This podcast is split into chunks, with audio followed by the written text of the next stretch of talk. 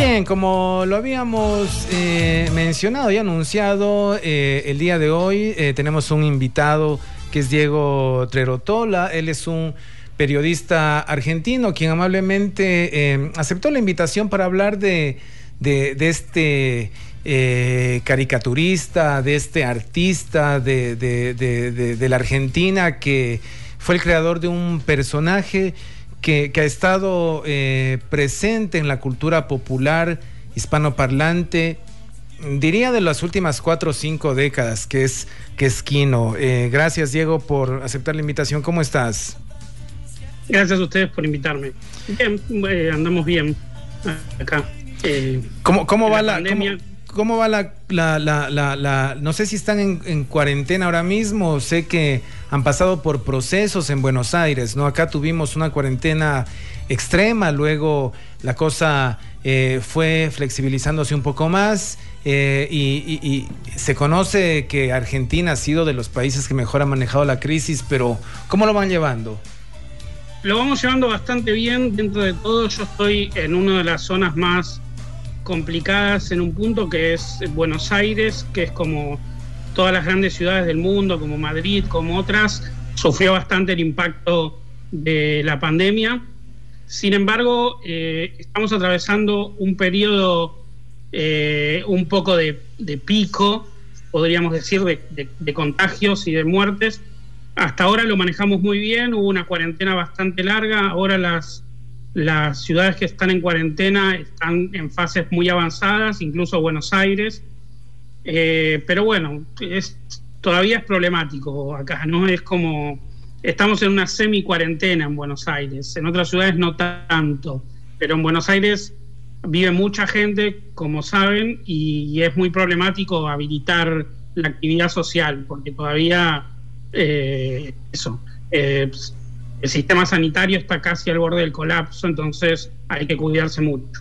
Bueno, la actividad social creo que, ha sido complicado habilitarla eh, eh, básicamente en, toda Latinoamérica, ¿no? Porque eh, un poco más, un poco menos, las condiciones suelen ser bastante similares. Bueno, y, esta, y esta pandemia ha, traído noticias inesperadas, a más de, la muerte, de gente quizá que que hemos eh, nosotros conocido de manera cercana. Creo que todos tenemos algún, algún conocido eh, que o, ha fallecido un familiar, etcétera. Eso creo que se ha dado en todos lados.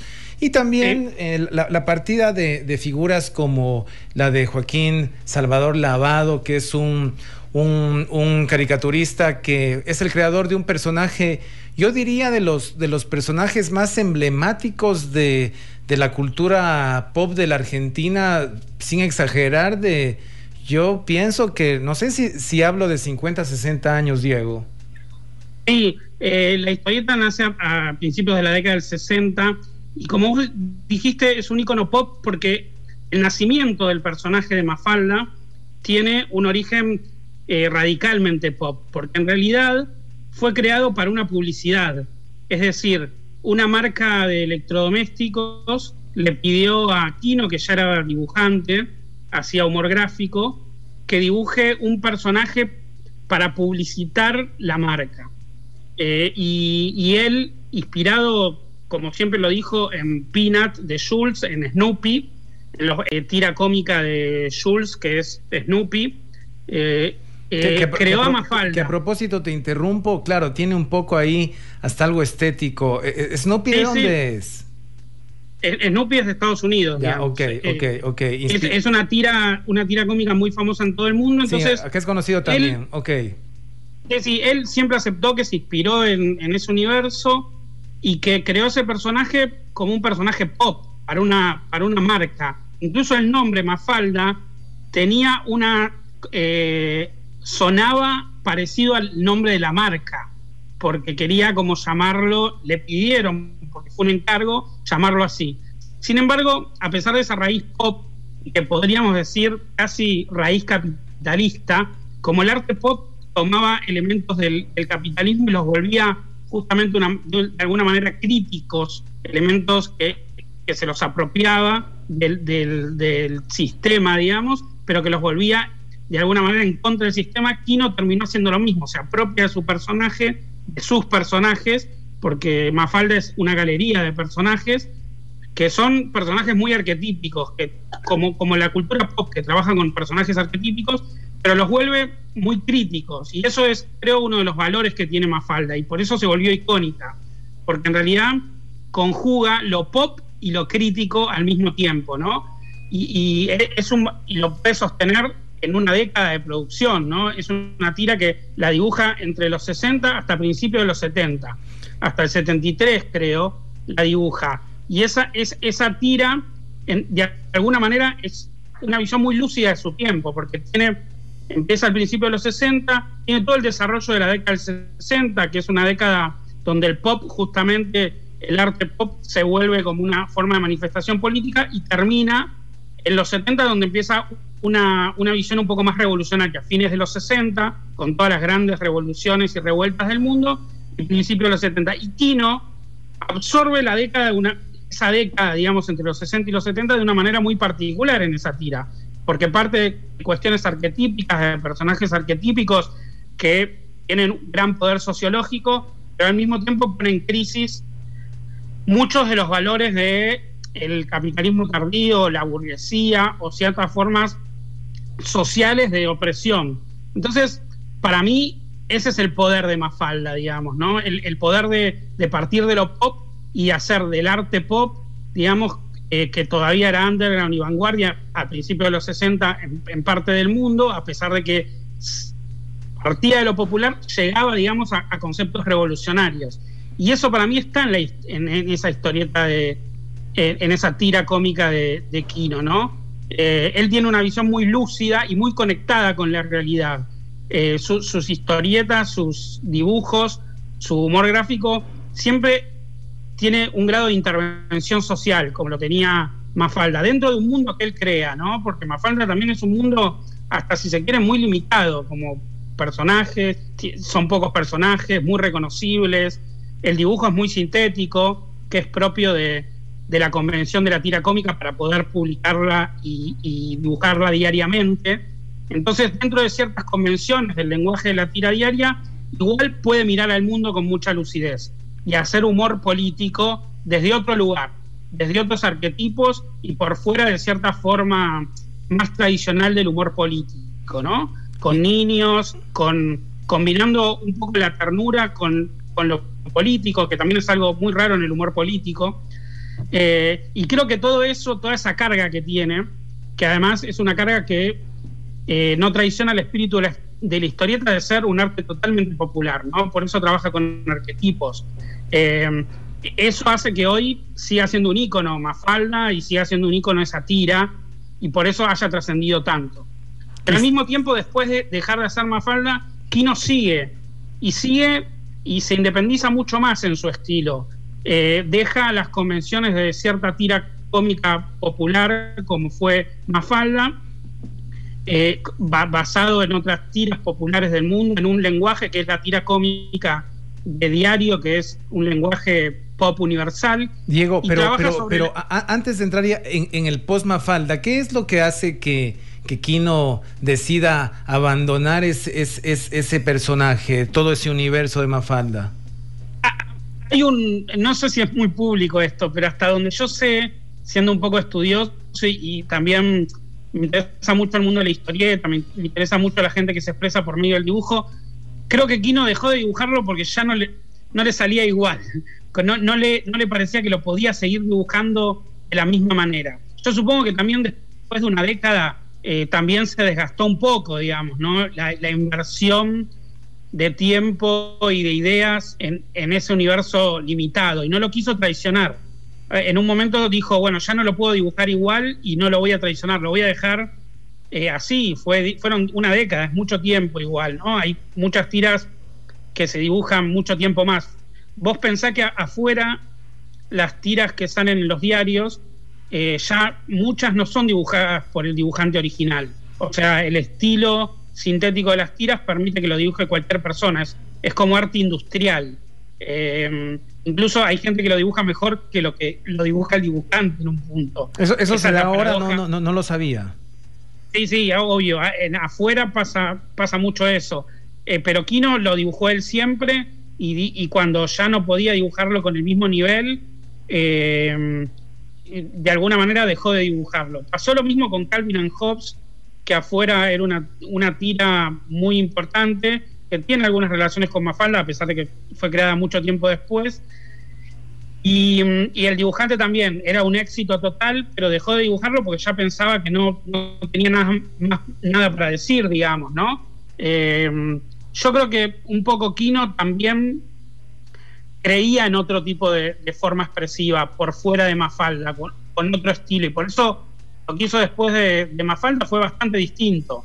Eh, de hecho, no volvió al formato tira, que es como esos cuatro, tres, la, la, tira un poco para, para la, audiencia. Eh, eh, eh, que, nos escucha son, son estas historias contadas en cuatro o cinco imágenes que son habituales todavía creo que en los diarios impresos están, ¿no? Sí, yo creo que él lo que quería era trabajar sobre otros, también otras narrativas, otras ideas y sobre todo otras estéticas se volvió mucho más barroco en su estilo cuando pasó al humor gráfico. Eh, se, volvió bastante más libertario también gráficamente. Eh, Mafalda está un poco, mm, de alguna manera, este, anquilosada en algún momento gráficamente, a pesar de que las ideas de Kino siempre fueron muy buenas en la tira, eh, de alguna manera tenía los límites del estilo.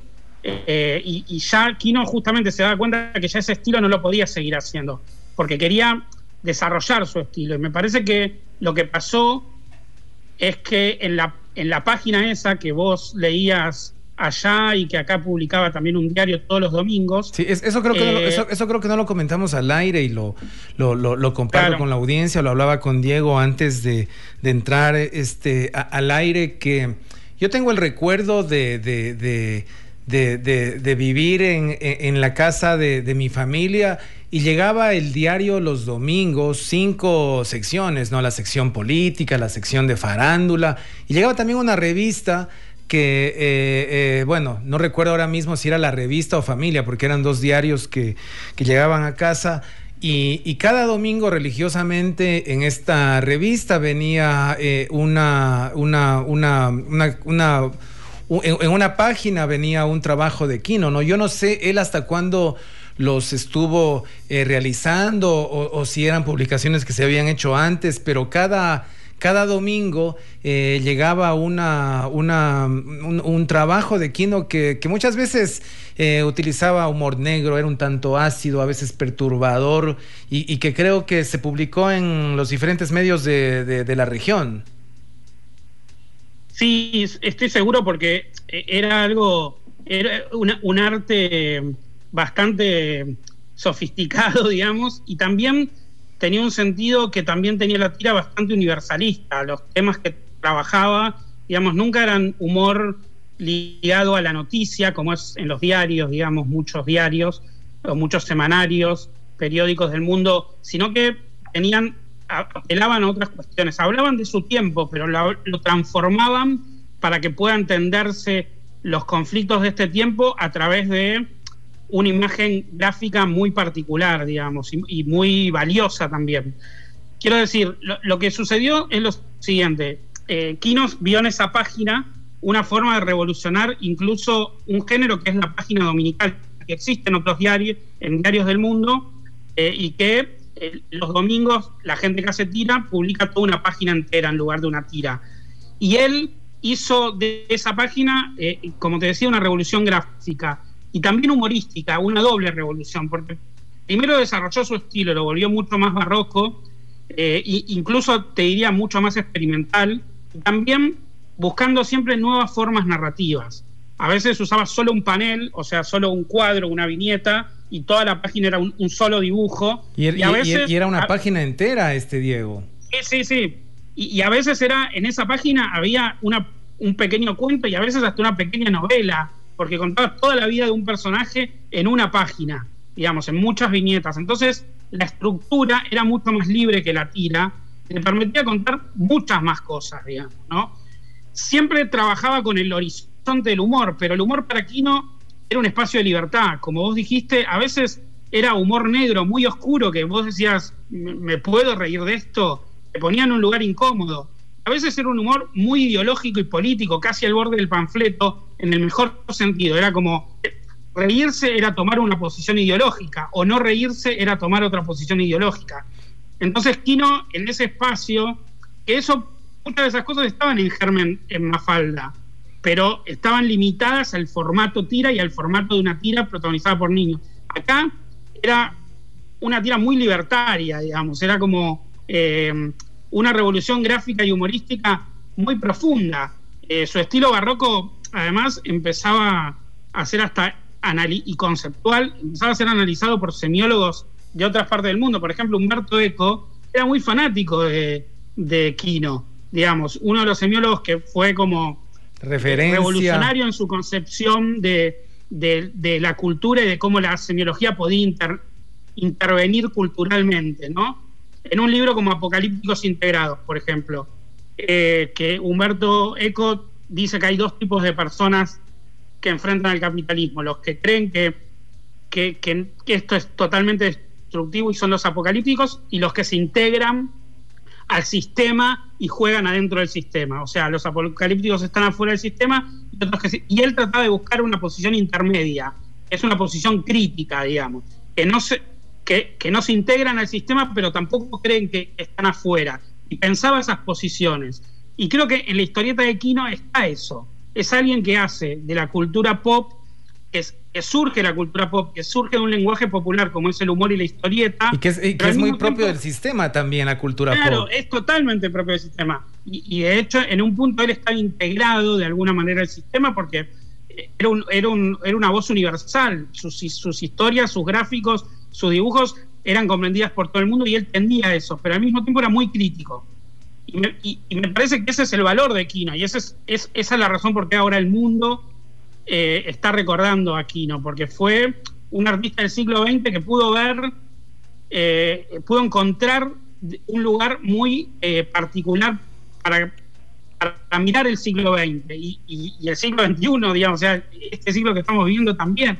Digo, hay un cuadro, hay un hay una historieta muy famosa de él que ahora circuló mucho, una de las que publicaba estos domingos, de página entera, donde hay un cuadro, una reproducción de un Guernica en una casa burguesa que, está, el, primer cuadro es el Guernica y, en una pared y toda la casa, toda esa habitación revuelta, con desorden. Entonces viene la, dueña de la casa con la mucama, el segundo cuadro es la mucama ordenó todo y el cuadro de Guernica eh, de, Picasso está reordenado también. El cuarto limpio, el cuadro de se vuelve como más figurativo, como un arte, de comillas, más burgués. Entonces, como que es, ese, ese, ese, ese, ese, chiste que va a una de las obras íconos del siglo XX, como es el Guernica, eh, yo creo que, que, trabaja con esa idea de ir de la vanguardia, digamos, de, lo revolucionario gráficamente a lo burgués, pero encontrar el punto medio donde nos podemos poner a pensar sobre cómo representamos la burguesía y la revolución en los tiempos presentes, ¿no? Me parece que, es un análisis que, que, hay que hacer de las obras de Quino desde ese lugar, ¿no? Desde alguien que interviene en la cultura, que piensa no solamente eh, la sociedad, sino incluso cómo, cómo representamos eso, cómo lo hacemos gráfico, cómo lo, cómo lo miramos y cómo lo dibujamos. Entonces, creo que el éxito de, de, Kino es múltiple. Está el, éxito pop, pero también está el éxito intelectual, podríamos llamarlo. Odio la palabra intelectual, pero el, éxito eh, de, tratar de hacernos eh, desacomodar un poco las ideas, de, allí dejarnos algo que nos hagan quizá eh, pensar, eh, no sé, más tarde, de, provocar algo, ¿no? De, quizá más adelante durante el día de, estar allí con la inquietud de qué quiso decir o, dejarnos allí una, una, una, una, duda de, algo. podríamos decir, porque han habido otros caricaturistas importantes, se me ocurre de los actuales Liniers, por ejemplo, que creo que es ahora mismo de los, de los más reconocidos de la Argentina, pero hablando en general, tanto del siglo XX y del siglo XXI, creo que no hay otro que sea en, en, en, en el mercado hispanohablante tan, tan popular como Kino. No, yo te digo que una de las que hizo un gran homenaje a la muerte de Kino, que es Maitena, a mí Maitena me interesa mucho también y tiene cosas de Kino. Ella misma dice que se inspiró en Kino y, ella misma hizo con un texto en su Instagram. Eh, y ella también trascendió, yo por lo que sé, en España es muy conocida. Acá también, aquí también se, se, ha publicado. Claro, bueno, ahí en, digo, me parece que Maitena tiene bastante de lo de Kino. También gráficamente es muy interesante su obra. Eh, y también es muy popular y al mismo tiempo bastante crítica de un montón de cuestiones, ¿no?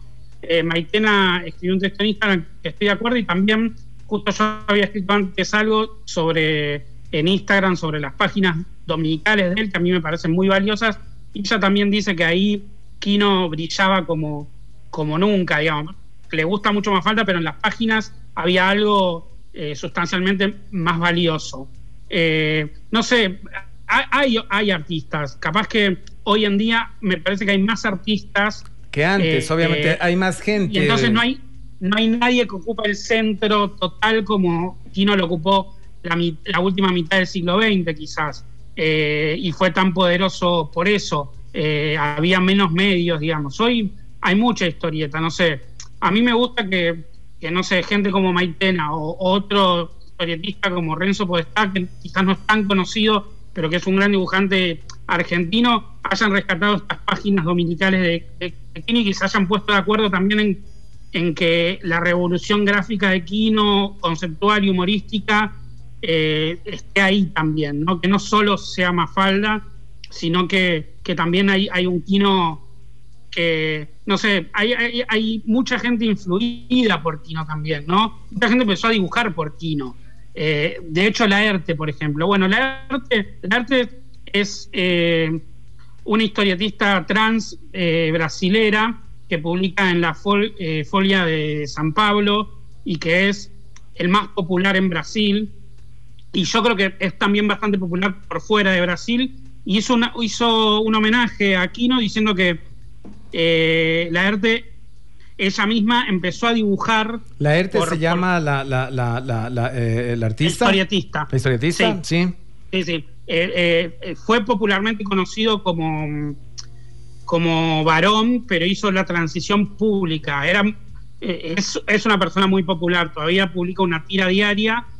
yo la, la compartí en Instagram, en las historias, hizo varios homenajes, no solo uno a, a Kino y a Mafalda particularmente y él, por ejemplo, también es, gráficamente es revolucionario en todo sentido y socialmente es muy revolucionario eh, su, estilo y su, y su discurso de la arte. Y bueno, eh, un Kino actual también podría ser la ERTES, ¿no? Como, eh, claro. De hecho, Kino era, una persona muy amplia, por ejemplo,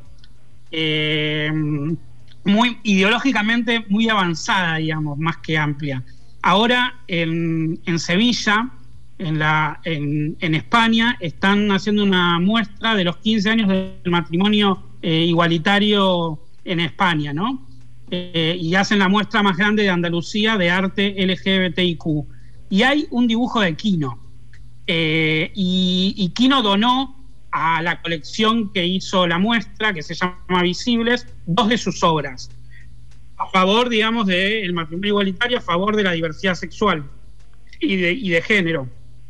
Y digo, y, en principio eh, podíamos no relacionar aquí no tanto con la diversidad sexual, y sin embargo él estaba comprometido con la causa y a esa colección que tiene 2.000 obras, donó dos de sus obras, que obviamente una obra de Quino, porque es una figura universal, es, es muy valiosa, y la donó a una colección que difunde cuestiones ligadas a la diversidad sexual y de género. Entonces, hace poco, por ejemplo, cuando fue toda la discusión del aborto acá en Argentina cuando empezó a hacerse más masiva, digamos, porque es una discusión que tiene muchos años. Y que, también se la da en se está dando en diferentes lugares de, la región. Yo, creo que las inquietudes eh, eh, por visibilizar temas sociales eh, como el tema del aborto, el tema de la comunidad LGBTIQ, son, se están dando en diferentes lugares de la región casi a la par, ¿no? Avanzan más rápido en otros, en otros no tanto, pero son inquietudes que están ahí, ¿no?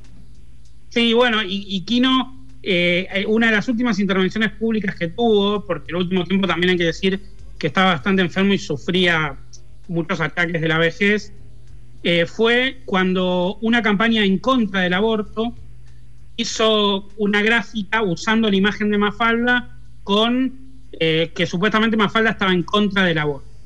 Y Kino dijo que estaba en contra de que usen a Mafalda para hablar en contra del aborto porque él eh, defendía eh, los derechos de las mujeres y, los derechos humanos en general y demás.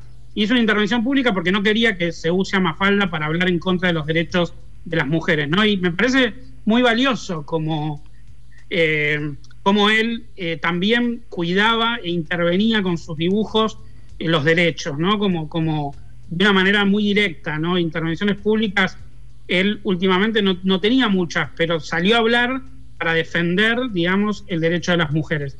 Y eso también me parece muy valioso, porque era un artista muy libre, muy comprometido, este, y, su, mira que pertenece a una generación que quizá ha estado vinculada más con temas más conservadores, ¿no? Y sí, sí, obvio. Uno podría decir que a esa edad mucha gente es, es, una versión gerontofóbica igual, ¿no? Pensar que una persona cuando es más adulta o por una cuestión generacional se va a volver más de derecha o, o demás. Pero Kino no, para nada, siempre fue una persona eh, que muchas veces se lo relaciona al progresismo y a veces eh, se, se habla de manera despectiva de eso de él, pero para mí era una persona muy crítica, digamos, en general, hacía un humor crítico. Eh, crítico consigo mismo incluso, crítico con el humor, digamos, ¿no? Con lo que él hacía. Eh, me parece que, eso es una de las sabidurías que heredamos de Kino, ¿no? De poder eh, trabajar en un, en un, campo y ser también autocrítico, no solamente ser crítico de lo de afuera, sino del propio Claro, tener la, crítica que nos permita también a nosotros quizá una especie de espejo eh, eh, y, tener una lectura de, las cosas que también eh, podemos allí estar teniendo que, trabajar, que mejorar. Diego Trerotola, periodista argentino, hablando precisamente de, de, Kino y su legado. ¿Dónde te pueden seguir, Diego, en redes sociales? Bueno, yo estoy en, un poco en todas las redes sociales. En Instagram es diego.triotola, mi nombre y mi apellido, con un punto en el medio. Después estoy en Twitter, en, Facebook, eh, ahí estoy un poco interactuando con el mundo. Tú tienes una, también, una, columna que es en, un diario, creo que no sé si semanal, quincenal o mensual, ¿no? No, sí, yo colaboro en el suplemento Soy, que es un suplemento que está en el Diario Nacional, página 12, acá en Argentina. Es un suplemento creado en el 2008 ya tenemos 13 años y este es un suplemento dedicado a la diversidad sexual, digamos. Eh, es el, creo que a, la fecha es el único suplemento de un diario nacional, de tirada nacional, sobre diversidad sexual en el mundo. Eh, y mm, estoy desde el número cero, desde antes de que salga, escribiendo ahí. Yo históricamente escribí en muchas revistas de cine y actualmente también eh, escribo sobre cine en diferentes medios, incluso ahí eh, y hago un festival de cine que se llama Asterisco, que es un festival de cine LGBTIQ más que, hacemos y que va a salir la próxima edición en diciembre. Lo hacemos hace siete años en Argentina y es un festival que tiene también un perfil eh, ligado a, ciertas ideas libertarias sobre la sexualidad y el género. Eh, y sí, una de las cosas, ya que hablo de cine y que yo vengo un poco de la crítica de cine hace más de 20 años, Kino fue cómplice y de alguna manera mm, gestor de cierta cinefilia moderna acá en Argentina, porque colaboró en una revista de cine eh, al mismo tiempo que hacía Mafalda, justo en paralelo, en la década del 60 se editó acá en Argentina una revista que se llamó Tiempo de Cine, que fue muy importante para el cine regional incluso, la crítica de cine y la cinefilia real. Eh, y esa revista Tiempo de Cine era ilustrada por Kino y hacía humor político relacionado al cine. Y Kino era una persona cinéfila y de hecho eh, creo que gran parte de su revolución gráfica está ligada a ciertas revoluciones de los 60 en el cine, porque él acompañó en esa revista lo que se llama la generación del 60, que fue el cine rupturista en Argentina, pero en todo el mundo, la Nouvelle Vague, el nuevo cine alemán, y, muchas ideas gráficas de Kino yo creo que derivan de su visión del cine y de, colaborar en esa revista, tanto en Mafalda eh, como, en su trabajo posterior. La obra posterior. Eh, tiene, tiene mucho de, del buen cine, de un cine moderno, libre, eh, que él incluso ayudó a constituirse, porque la sensibilidad moderna cinematográfica también se constituyó a partir de la crítica y también a partir del dibujo y el humor de Kino, digamos. Entonces, e, eso es interesante destacar que no mucha gente destacó. Sí, sí, no, no, no, no, esta parte no sabía, es, ese lado eh, vinculado con el cine de, del artista. Me parece que no fue una figura eh, tan pública eh, que daba entrevistas, se sabía muy poco de él, no creo que la gente pudo acercarse a él más bien a través de su obra. Sí, fue una persona muy reservada, sí, de hecho apariciones públicas también tuvo relativamente pocas hablando de, cine, hay una frase que creo que es lo mejor que leí después de su, de, su muerte, que citó Fernando Martín Peña, que es un coleccionista, un crítico de cine que, tenía diálogos con, con, con, Kino y que de hecho lo le hizo una entrevista pública en televisión que se difundió donde hablaba de los de, mm, de los orígenes de Mafalde y de otras cosas. Fernando puso un diálogo que le dijo Kino que dice y viste, viste que soñamos con forma cinematográfica. ¿Cómo serían los sueños antes de que existiera el cine? Kino le dijo eso a, Fernando Martín Peña, que, es muy lindo porque justamente habla de la influencia del cine no solamente en su historieta, sino en la forma en que pensamos, ¿no? Eh, no dijo, como podría decir un historietista, soñamos en forma de historietas, como un dibujante, en forma de tira. No, dijo en forma de cine, porque él amaba el cine y, era influido por eso, ¿no? Pero también es una reflexión muy lúcida, ¿no? Eh, cómo la cultura, y es una, reflexión muy lúcida de la gente que, que surge y que piensa que la cultura pop es importante para el mundo. Cómo la cultura pop, cómo el cine se, te mete y te hace pensar de manera, soñar y desear de manera cinematográfica. Por eso para él eh, hacer dibujo era una cuestión ética, porque sabía que sus dibujos iban a influir en la gente mucha gente. ¿Cómo ha moldado los sueños la cultura pop, no? Claro, tal cual. Y, él hacía un, dibujo ético, era una persona ética porque sabía que Mafalda iba a terminar como terminó, influyendo en mucha gente. Uno va a terminar, mucha gente construyó su personalidad con Mafalda, con Manolito, con Susanita, con esos personajes o con otros de las historias de él después. Entonces por eso cuidaba a Mafalda. Mafalda no puede estar en contra del aborto, porque él no quería que la gente se identifique con su personaje como en contra de los derechos de las mujeres. Y eso ha permitido, esos elementos eh, le han dado la, universalidad y la actualidad que tiene todavía la tira, ¿no? Sí, tal cual. Me parece que esa ética estética, podríamos decir, de, de Kino, es lo que le da la universalidad y la actualidad, ¿no?